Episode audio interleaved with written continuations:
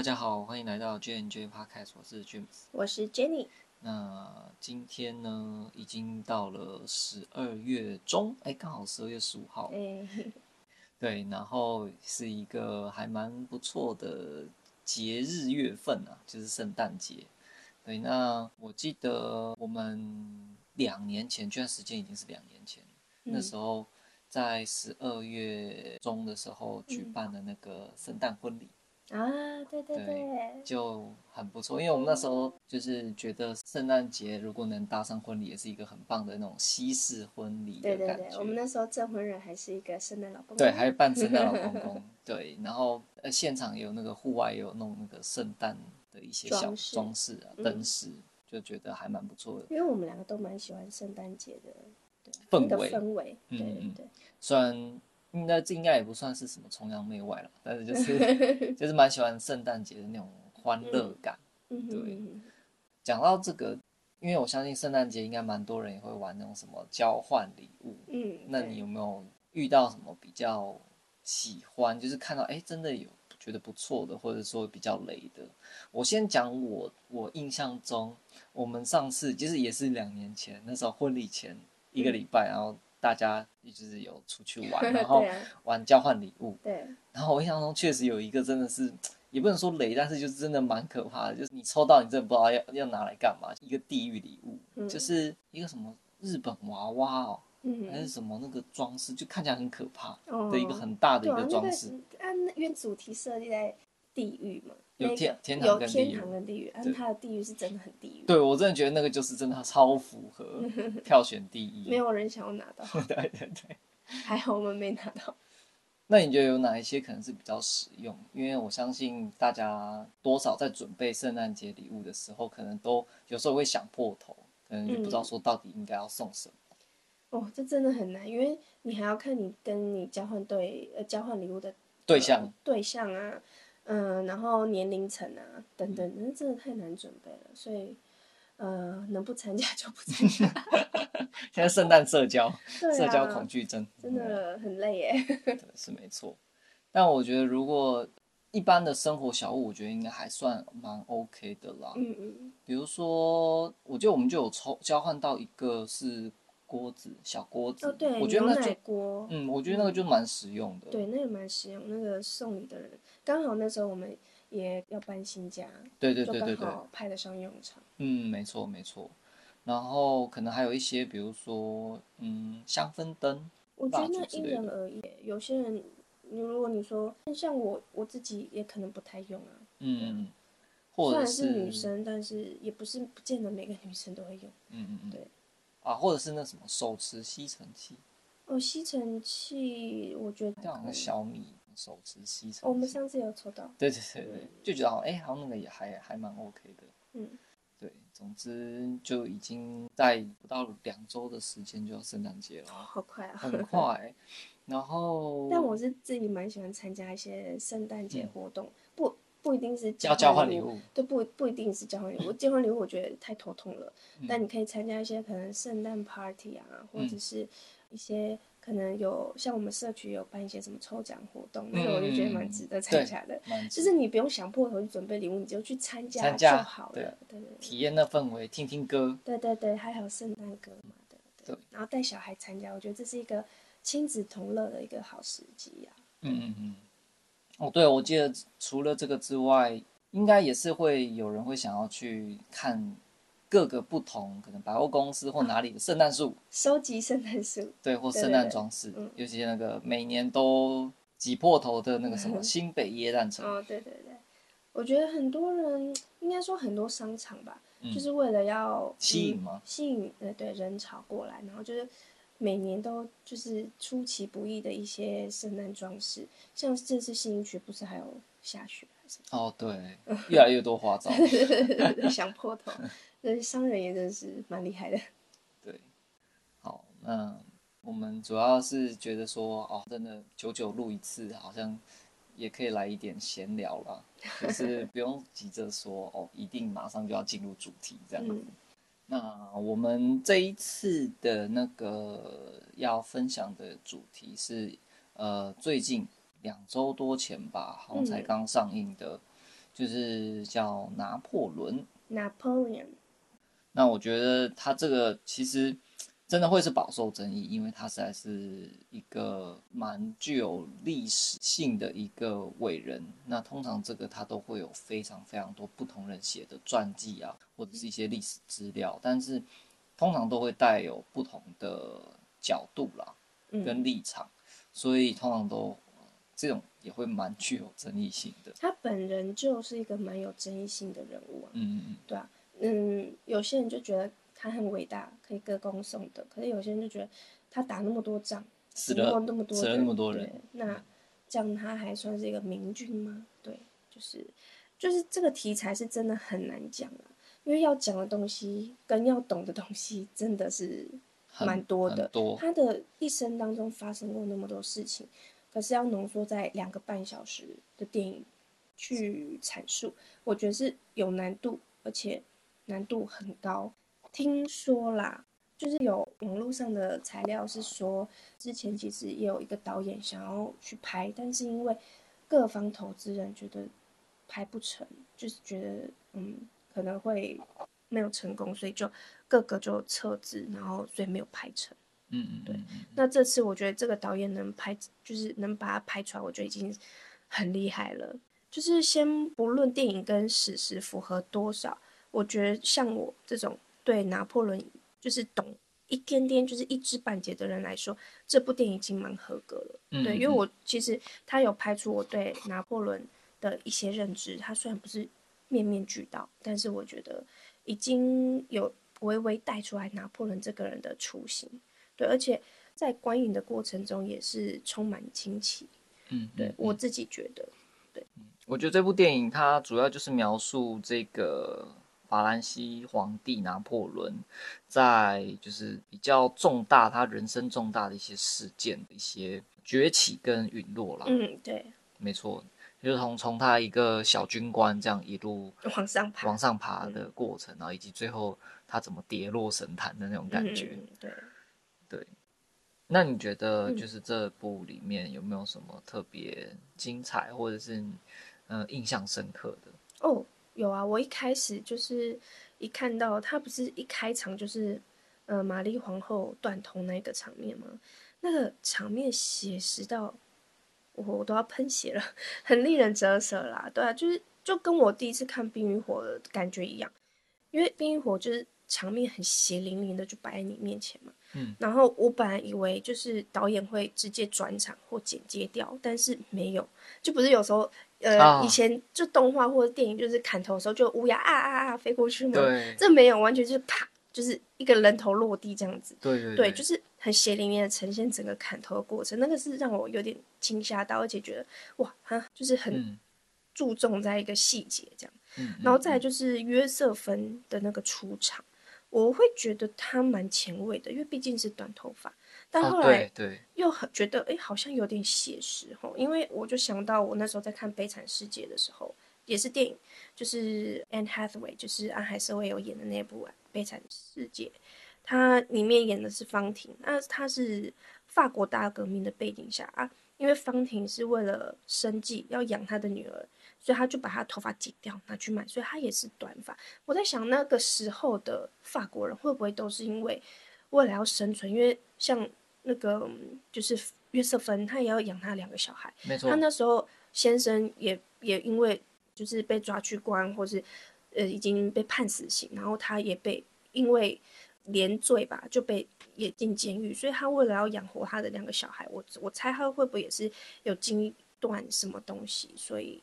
嗯，他们是用短发来呈现他有一点悲惨的、哦、嗯背景这样子，我在猜啦，对对对对，嗯、这是让我想到《悲惨世界》的这个一个东西。然后呢，再就是拿破仑跟约瑟芬结婚跟离婚的过程吗？对，那个过程，他们的立场跟情绪，就是也让我觉得蛮刻画细节的，对，也蛮惊艳的。就那时候结婚的时候，感觉拿破仑比约瑟芬还要猴急。一看到约瑟芬签完字，他就迫不及待的嗯，这样亲上去。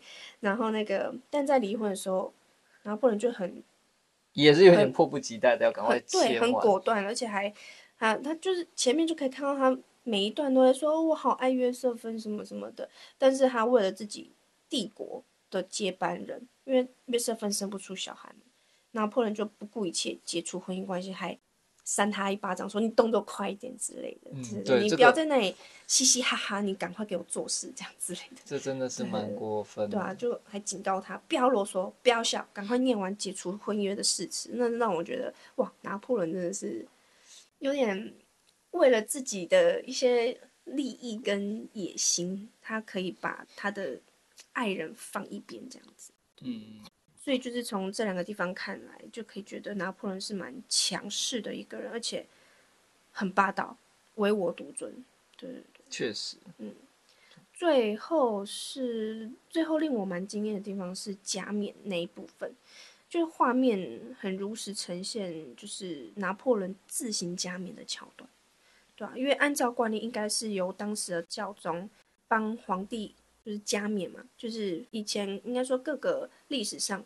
只要是皇帝加冕，都是教宗加冕。但是拿破仑他是真的在历史上是真的是自行加冕，他就是自己叫那个教宗离开，然后自己把皇冠戴在自己头上，然后又把皇冠戴在约瑟芬头上，然后亲自帮他皇后加冕。那我去查说，为什么拿破仑要这样，是因为那时候他为了要巩固地位，拿破仑就很傲慢的让。罗马教宗就是当时的庇护骑士，就是亲自来到巴黎为他加冕，就要宣布他正统性了。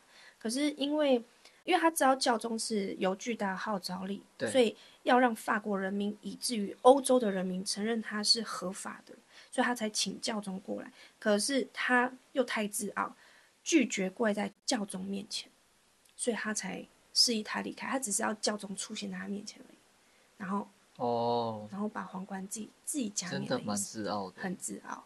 对，所以这这四点，我觉得这部电影给我看到是很惊艳的地方。那你呢？我觉得他的文戏的部分是真的蛮多细节的啦，嗯、就是不得不说，真的是我觉得在拍摄的部分是算蛮不错的。嗯，就比如说他们呃在对谈。虽然看起来有些桥段有点嗯奇怪，但是 因为我说的奇怪是，比如说他跟约瑟芬前一个画面，可能他还在那边在有点像抱怨约瑟芬嘛，就是怎么可以背叛他什么的，嗯、但下一刻又突然马上瞬间转变说，说又又跟他讲说不要离开他之类的。对啊，这那我觉得这其实就可以展现出拿破仑的人格。嗯，对，他在约瑟芬面前算是自大但又自卑。对，我觉得是这样，嗯、没错。所以我觉得他这样呈现，就是也是蛮可以凸显出他的一些个性，对一些一些他的冲突感。对对对，嗯、冲突感。感对，那另外我觉得蛮不错的是，就是他的一些拍摄的战争场面哦，还有那个战役。哎、我跟你讲，这个拍摄场面真的是导演。自己一笔一画画出来的分镜图去拍的，我觉得超厉害的。那那时候就是投资方也是看到导演，因为导演蛮高龄的嘛，他也一笔一画，因为他本来就喜欢一笔一画自己画分镜图，嗯，就是因为画的太宏伟了，所以投资方才愿意哦，我多加钱让你拍。对，嗯，我觉得这蛮厉害的。雷导，对，雷导，雷导真的蛮厉害的。嗯，对，虽然我对他不熟，但是。我看完这部才去了解他，我觉得他对自己的作品是真的是蛮用心，有超高的要求了，而且很注重细节。对，他其实比较著名的，好像是一些科幻类型的电影居多。嗯、就我觉得没有什么涉猎。对对对，所以呃，他比较少拍这种有点像史记人物的那种影片啊。嗯，那他这次在电影拍摄当中，其实也还原了六场的。拿破仑的一些经典战役，嗯、对，那可能就没有一一的去把它介绍了，嗯、因为其实我们也不是什么历史专家啦，对 对，对对。但我就是有其中某一个战役，两个战役我是比较印象深刻，就是一个就是他们发生在一八零五年的一个三皇会战，嗯、就是呃当时是好像俄罗斯跟奥地利联手两个他们两个国家的皇帝跟就是法国的拿破仑皇帝做对抗。嗯，对，所以也是被称为三皇会战。嗯、对，它的全名好像叫奥斯特里兹战役。对对对。对，那这个战役好像是就是为了要凸显出哎，这一个拿破仑非常会打战的一、嗯、一场战役。对，对这是蛮知名的一个。嗯，然后我看幕后他们制作团队啊，为了重现这个知名的战役啊，甚至在整个就是一点二平方公里的平原上挖了一个超大的洞，然后把水箱放进去，然后在上面再铺冰面。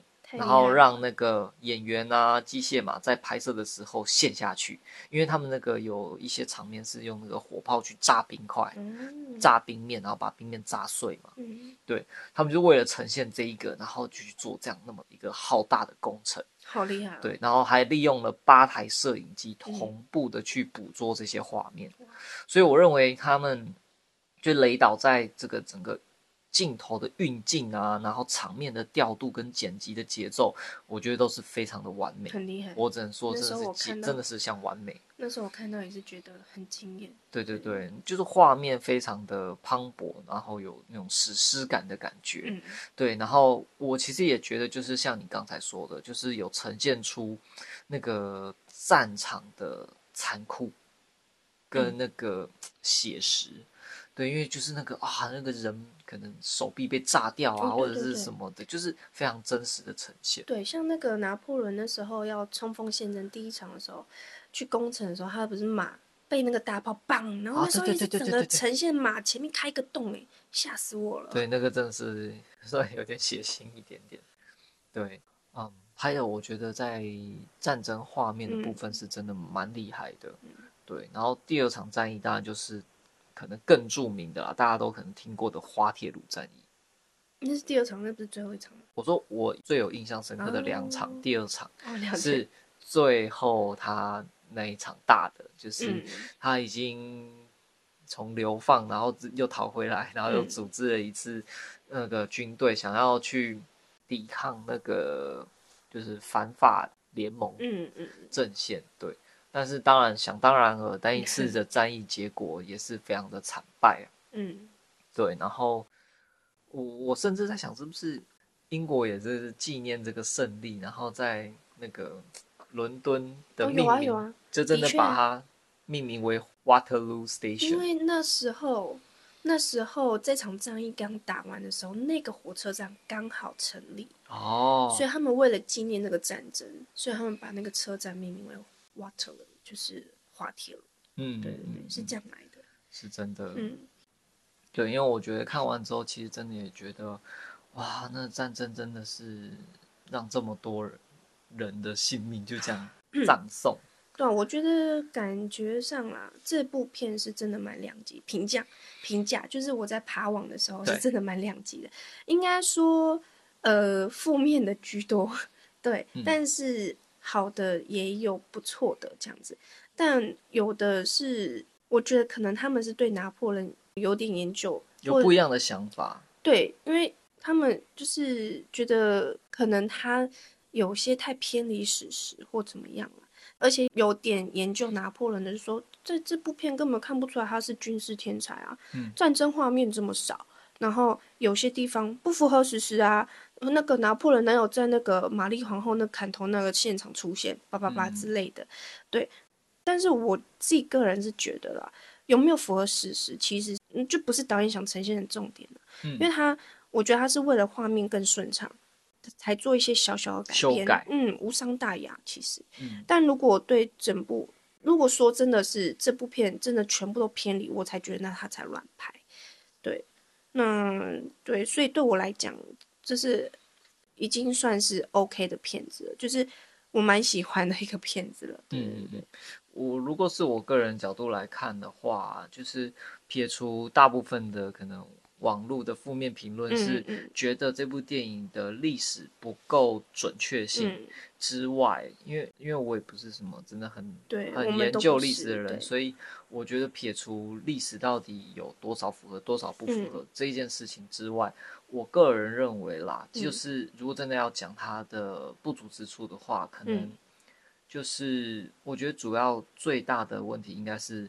我认为还是塞了太多的故事，嗯，他塞了太多的战役跟一些事件，以至于我觉得每一个事件的可能起承转合铺陈，可能没有到非常的完整，导致说，如果你真的不太懂这一段历史的人，会不知道说，诶，为什么突然发生了这件事件，到底对于当时的背景有什么样子的影响？